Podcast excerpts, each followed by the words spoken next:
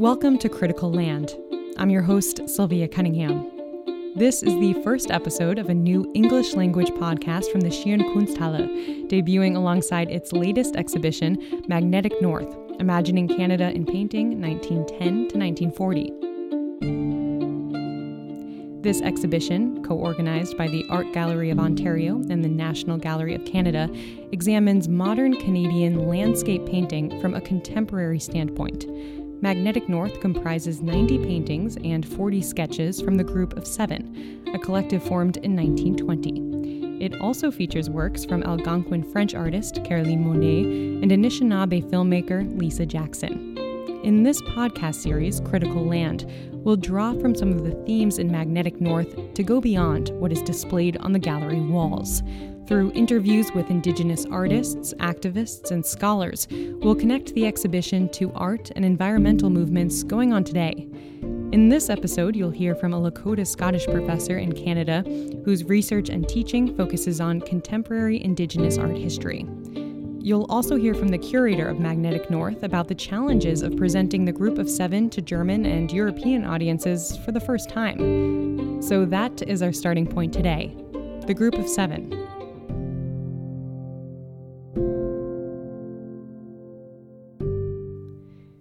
Picture this vast, rugged scenery stretching on for miles.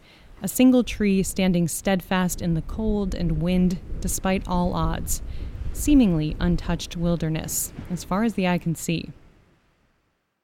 This is Canada in the early to mid 1900s, through the eyes and brushstrokes of seven painters.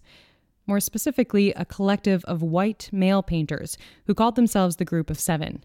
Their motto less of a studio, more of a forest. Here's Martina Weinhardt, curator at the Schirn Kunsthalle in Frankfurt. They camped, they fished, they were portaging with their canoes uh, over the hills and stayed outside. They really wanted to be these tough guys. Weinhardt says this group of painters did not want to be the kind of intellectuals who met for drinks and socialized in the city. The group of seven wanted to make art that was different from the art in Europe. So, did they succeed? Well, that is complicated. They thought of themselves of Canadian artists, but half of them were from England. And a lot of them were trained in Europe, visited Paris, Berlin, even. They were very well educated in European art history. Uh, if you look at their pictures, there are certain echoes uh, German Romanticism, Caspar David Friedrich, for instance, or uh, you find certain relations to French art, and of course, the Scandinavian art. So these were the roots their art was based in. The exhibition at the Schirn Kunsthalle marks the first time the Group of Seven's works are being shown in Germany. In Canada, there are national treasures. They are icons. Every child knows them. In school, they learn about Picasso and they learn about the Group of Seven. That is not the case in Europe, Weinhardt says, where these painters are relatively unknown. But presenting the collective to a German audience for the first time is a tricky task. As always, context is critical. All these paintings are very atmospheric, very beautiful, but they are empty. There are no people. And you find these kind of paintings also in Europe. But in Canada, this approach gets a total different meaning because this land wasn't empty. this was for years and years and thousands of years the land of the indigenous people. That is one of the blind spots of the Group of Seven and something the Magnetic North exhibition wrestles with. And in this podcast, Critical Land, we will too. In today's episode, we're unpacking the idea of land versus landscape with Professor Carmen Robertson, a Lakota Scottish scholar from the Qu'Appelle Valley in Saskatchewan in Canada. We'll probe the myth of untouched wilderness and talk about the process of decolonizing art. Carmen Robertson is the Tier 1 Canada Research Chair in North American Indigenous Art and Material Culture at Carleton University in Ottawa, Ontario. There, she leads a large research team looking at the life and work of Anishinaabe artist Norval Morrisseau.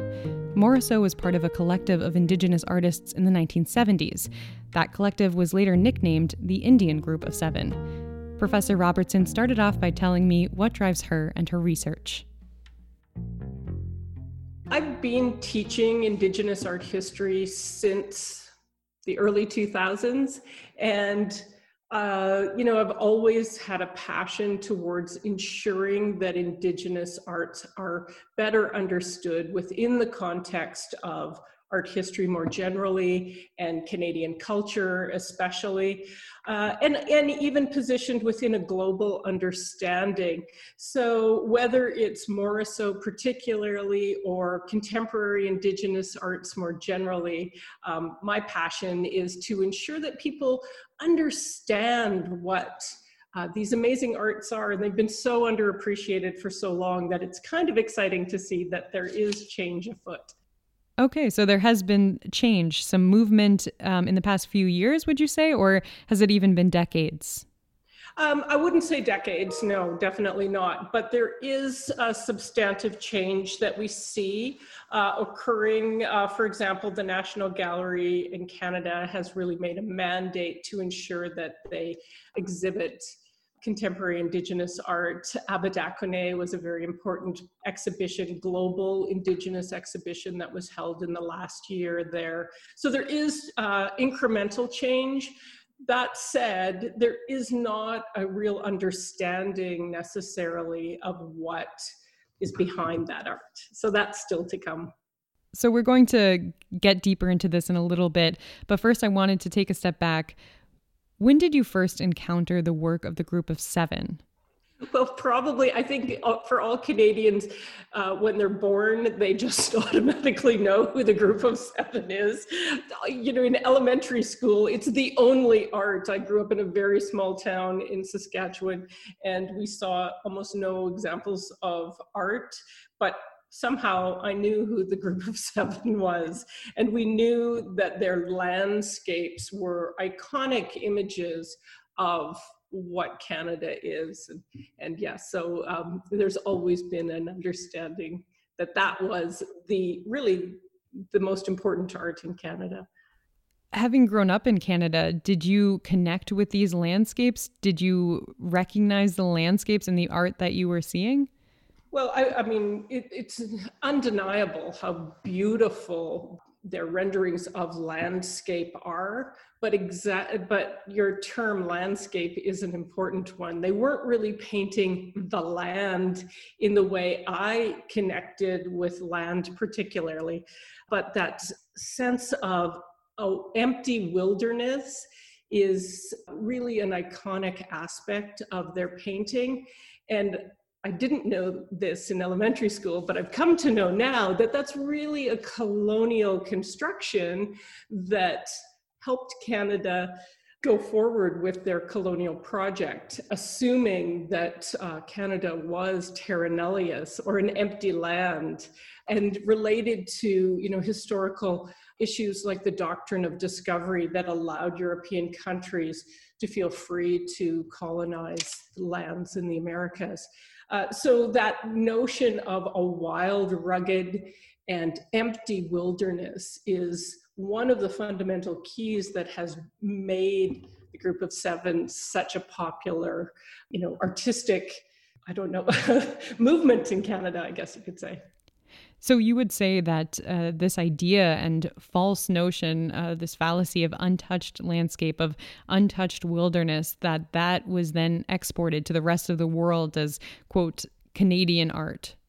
Absolutely, and and of course it was heavily influenced by what was happening in Europe. It's not a, a, specifically Canadian vision of the land. It's very much, uh, you know, I think it was W.J.T. Mitchell who said way back in the 90s that landscape is an example of European imperialism, artistic uh, example of that. And I, and I think that that really does manifest itself in uh, the group of seven. So, we've already talked a little bit about the difference between land and landscape, but can you put a finer point on the difference um, of those terms to you? Right.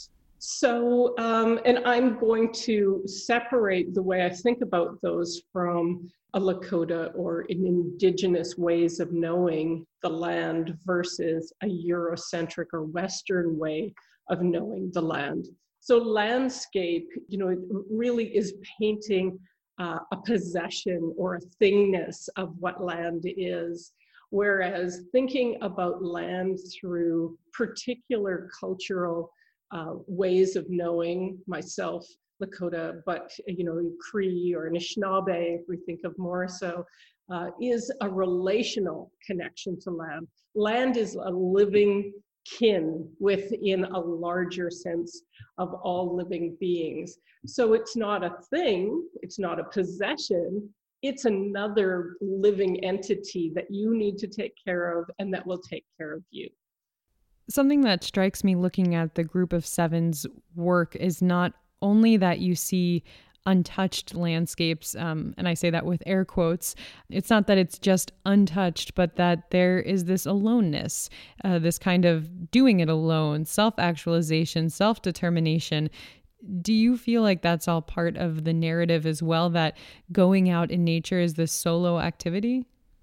Solo activity and also very much a male activity, I think, um, uh, has a resonance for sure. So it helps to reinforce, uh, you know, uh, patriarchal, uh, dominant views of what colonialism is about, what dominant Canada tends to be about.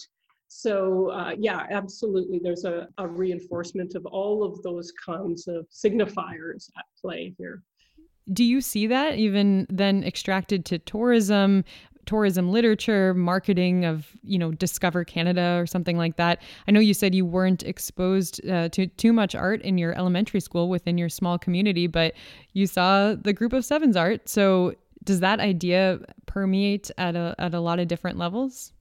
Absolutely. Throughout popular culture in Canada, you see these ubiquitous examples of uh, using the land wilderness, um, you know, the ruggedness of it, the opportunity to still discover the untouched aspects of Canada. And that goes through not only art, of course, as you say, also um, anything that was pub, uh, publicized in Canada for tourism or in the 19th century to come and homestead or to move to Canada.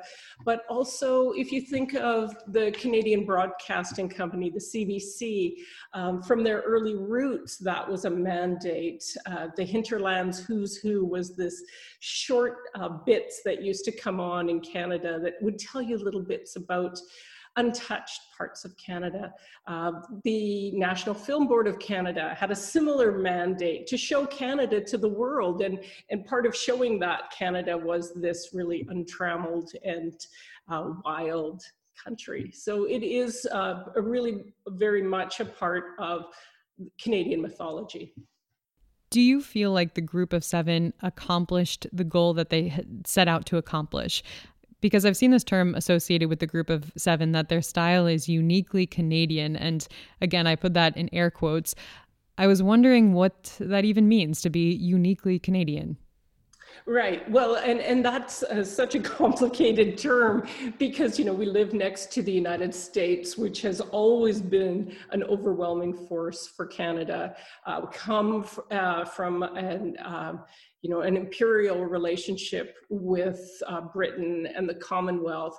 So Canada has tried very hard to carve out a sense of identity, and they've used the group of seven. And another art um, expression that has been used heavily in Canada is Inuit uh, art as well to promote Canada as something different. It's easier to do with Inuit art because that's an indigenous um, uh, art it's not an, indigenous art form because it's sculpture or it's printmaking, but it has uh, indigenous storytelling at its heart. Whereas for, uh, we've claimed, or Canada has claimed the landscape, in particularly the kinds of landscapes that the group of seven did for themselves as uniquely Canadian, when we know in fact that it is a uniquely European tradition. Emily Carr is one of the painters who, although she wasn't technically a member of the group of seven, she is closely linked to this group. And she's differentiated not only as one of the few women who is, but also because she traveled to various homes and indigenous villages and uh, depicted totem poles and such. How do you see her work? Right. Well, it's interesting because for years and years I've taught art history, and so many students assume that Emily Carr is Indigenous because of the sorts of topics and images that she painted. It's always a little bit surprising to me, but I know that there is this misconception because she very beautifully captures that imagery. However, she uh, does so within a landscape tradition. She was very closely associated, especially with Lawren Harris, uh, and they wrote letters back and forth and things like that. Kristina uh, Huneault, who is an art historian in Canada, um, decided to uh, consider the way Emily Carr painted land versus a friend of Emily Carr, a Salish uh, basket maker, Sewinchewet, who made baskets, but they also had a very close friendship. And so she compared and contrasted the ways that they talked and thought about um, the land through their particular art forms and through their relationship. And what became very clear to her because she was trying to struggle as a settler art historian herself this notion of land versus landscape and realized that for Emily Carr, even though she had an espoused spirituality connected to land, she very much saw land as a thing. This thingness of land separates the Salish understanding of land as kin or relation in a very interconnected way, which we see I think the way you position yourself in a landscape as a painter, you're not part of that, and it changes that relationship. And it comes back down to epistemologies or ways of knowing that land, uh, two different ways of knowing that land. And I think that that's a key to shifting the way people understand land versus landscape within the gallery setting. That's so interesting to me that some of your students assume Emily Carr is an Indigenous artist, and then you start to ask more questions about who she was and the time she was painting in. What are some of those questions that come out in that discussion? Well, for example, a lot of the paintings that she is creating are sort of vestiges of former villages on the uh, British Columbia's west coast.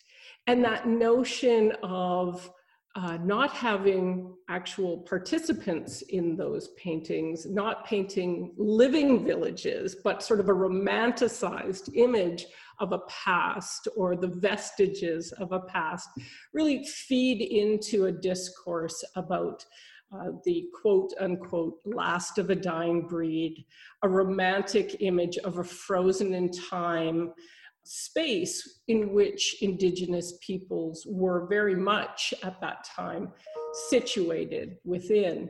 So realizing that that kind of a discourse and a visual discourse is part of the baggage you bring to looking at that work requires you to peel back some of those layers maybe now is a good time before we get into Norval more so, because there are so many questions that I have there. But um, first, to talk about the different terms about um, Native, Indian, Aboriginal, First Nations, Indigenous, if you could give a little guidance on the use of such terms. Well, those terms are very politicized. They're external terms that have been imposed on Indigenous peoples. The idea of one indigenous perspective of all indigenous peoples being a homogeneous group is is pretty ridiculous so the idea of first nations of aboriginal of uh, indigenous those are terms that they're useful but they don't particularly speak to any individual. So there's a real push right now as part of this decolonizing effort to gain sovereignty is sovereignty over your own nation, identity, being. So if for example, I referred to Morrisseau as an Anishinaabe. At one time, he was referred to as a quote unquote Indian. Another time, he was referred to as First Nation. Then he was referred to as Aboriginal, then Indigenous. Um, people still call him Indigenous, also Ojibwe, which is an anthropological term. Um, but Anishinaabe uh, the Anishinaabeg Nation is really, he is a member of that nation. And uh, so using terms that are from a particular nation have become far more used now in Canada. And I think that's a really good way to begin understanding the 500 nations that were here when this country was begun to be settled. So, a perfect transition to Norval Morrisseau, an Anishinaabe painter. Can you explain who he was? He is the first Indigenous artist in Canada who received an art exhibition in a mainstream art gallery, contemporary art gallery in Toronto, Ontario, in Canada in 1962. Until that time, no Indigenous artist in Canada had received an exhibition of that sort. Art was shown within museums. It tended to be known as artifact. So he was a real trailblazer in that way. Uh, he's considered today to be the Mishomis or the grandfather of contemporary Indigenous art. He's also the first Indigenous artist in Canada who has received a retrospective exhibition at the National Gallery of Canada. And that happened in 2006 at a time when the National Gallery really had only uh, purchased one of his paintings in their history. His work was being collected at many museums, art museums in Canada, but mostly at ethnographic museums, which is in itself very conflicted. And uh, so I think I would have to say the most important thing that Morrisseau did is he did create a unique visual language. And it's a form of visual storytelling that you can um, understand in viewing his art, but it does not have any antecedents in a European or Western art tradition.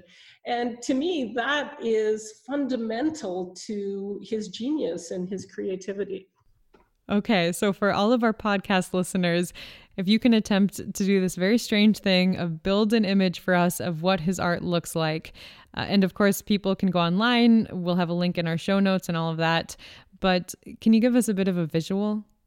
Well, one of the things that he did is he drew from some Anishinaabe ways of creating art that had been used for millennia. So he looked at rock art, Vision Quest sites. He looked at uh, birch bark scrolls, sacred scrolls, and he saw the way that they were using visual imagery. So he was influenced by that. But this thick black line that outlines all aspects of his uh, figures, uh, whether they be animal or trees or human. He always outlines all of his figures in a very thick black line, and those lines then connect to every other living being within the painting to create this sense of relational connection or kinship and it's it's uh, it's really difficult. He uses bright bright colors often, and interior segmentations. He uses really interesting ways to connect uh, the beings in his work, and often those come from traditional stories. So sometimes he was uh, referred to as a legend painter uh, in a sort of a discrediting way. But actually, he was also painting really contemporary topics, but those were kind of discredited uh, in favor of, you know, a painting of a moose, for example. So, why is it discrediting? When you say he was called a legend painter in a discrediting way, why was that? Well, again, that's a complicated idea that goes back to this notion of primitivism and situating indigenous art within certain boxes. If you think of the 1985 show Primitivism and how modern artists like Picasso or Klee were inspired by non-Western art uh, or art examples like African masks, for example. This is the same way that Morrisseau's art was being confined within a discourse. So legend was used to discredit the way of, of thinking about a worldview or an interconnected way where story is very much a kind of theoretical way to organize your ways of knowing. So, as you mentioned in 1962, when he became the first Indigenous artist to have his work shown in a contemporary art gallery in Canada, of course, his name recognition, popularity skyrocketed. Was that a double edged sword for him, positives and, and negatives there? Absolutely. So, first of all, you've got to remember that he grew up at a time, he was born in 1932. He grew up at a time where he had to go to Indian residential school in Canada, where he was sexually abused uh, and where he was physically abused. So that took its toll on him. Luckily, he went back to his grandparents' home community and lived with his grandmother and grandfather. His grandfather was a shaman within the spiritual Midewiwin Lodge that is part of Anishinaabe cultural, uh, spiritual uh, pursuits. And he was kind of a, an apprentice to his grandfather and traveled with him on the lakes and rivers, learned stories of the land uh, and uh, connections, and met with old people and had a real privileged life in that way. So there was this real uh, sort of polarized way of thinking about education. So in a Western sense, his education system was very low and was very much uh, violent. Yet he had this real opportunity to learn knowledge and his language where many other Indigenous people didn't have that opportunity. So that's conflicted in itself. And he was never a trained artist in the sense that he you know, went to a Western uh, school. He created his own really articulated language, his own aesthetic, and uh, many, many Indigenous artists, especially Anishinaabe and Cree artists from Northwestern Ontario, followed that tradition and expanded that aesthetic. So when he got that name recognition, his popularity started to grow, all of that. Was his life opened up to basically all the scrutiny in the world? Well, yeah, and um, also, you know, it was a little overwhelming to him. Uh, he he did have troubles with uh, drugs and alcohol because of that. Not surprisingly, uh, he's a two-spirited person, and that was a difficult road within Canada in the 1960s and 70s, also.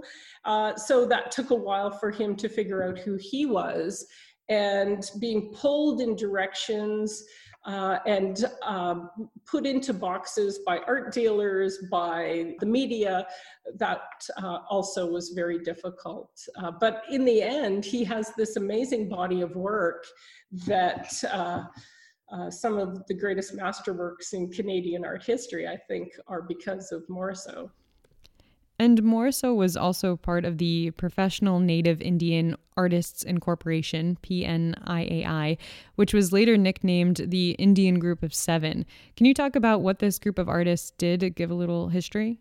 Absolutely. Well, Daphne Odjig, who's Odawa, is this amazing, she would be the grandmother of contemporary Indigenous art and knew Morrisseau and was influenced by Morrisseau. She owned a gallery in the 1970s in Winnipeg, Manitoba, and she brought together these artists, including Morrisseau, into the PNIAI to try to find a way to make it easier for young Indigenous artists in Canada to not have the difficulties that this sort of uh, foundational group dealt with, to open galleries for exhibitions, to open doors for artists to easily become artists and not deal with a lot of the, uh, the frustrations that she and Morrisseau, um, Alex Janvier is another key member of that group. Uh, eventually the group kind of uh, didn't really disband, but they moved into other realms, and uh, Morrisseau was not part of that after after uh, about 1975. What are some of those uh, frustrations that you mentioned the artists felt? Well, um, I, I did mention that their work was being collected not in art museums, but through ethnographic collections. So that was key. Um, also, to receive an exhibition at a mainstream contemporary gallery was not easy. So, some commercial galleries definitely were open to showing that work, but they really wanted to control the way that art was being shown or the subject matter of that art that was on display. So, um, also, if you just think about the amounts of money uh, that artists were being paid for their work, uh, Indigenous art was very undervalued in comparison to uh, their mainstream counterparts in Canada at that time.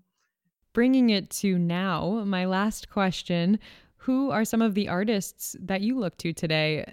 Who are some people we should be following? Okay, well, in addition to uh, being the lead investigator on this study of Morrisseau, I also am passionately uh, excited about the contemporary beading expressions that are coming out of the Canadian prairies. And so Ruth Cuthand, for example, whose beaded diseases uh, series called Trading Series uh, is uh, an artist who I think is really leading uh, Canada in an exciting way. And beading across Canada is really an important medium that has taken on such resonance. Nadia Myre, for example, out of Montreal, a Anishinaabe artist, uh, is uh, well known internationally. And then, uh, you know, uh, of course, performance art and what's happening in performance art with Rebecca Belmore and, of course, with Kent Monkman are two internationally known examples. So it's a really, um, you know, to me, uh, one thing that used to happen in my uh, classrooms 10 years ago is I would introduce contemporary Indigenous artists and students wouldn't know their names. But today, when I introduce contemporary Indigenous artists, they're ready to move to thinking about their work in really exciting ways because they do know these artists and they're following these artists because there's much more uh, availability of their work and accessibility to their exhibitions. So that's that's good news. Carmen Robertson, professor at Carleton University in Ontario, thank you so much for your time today. Oh, thank you, Sylvia.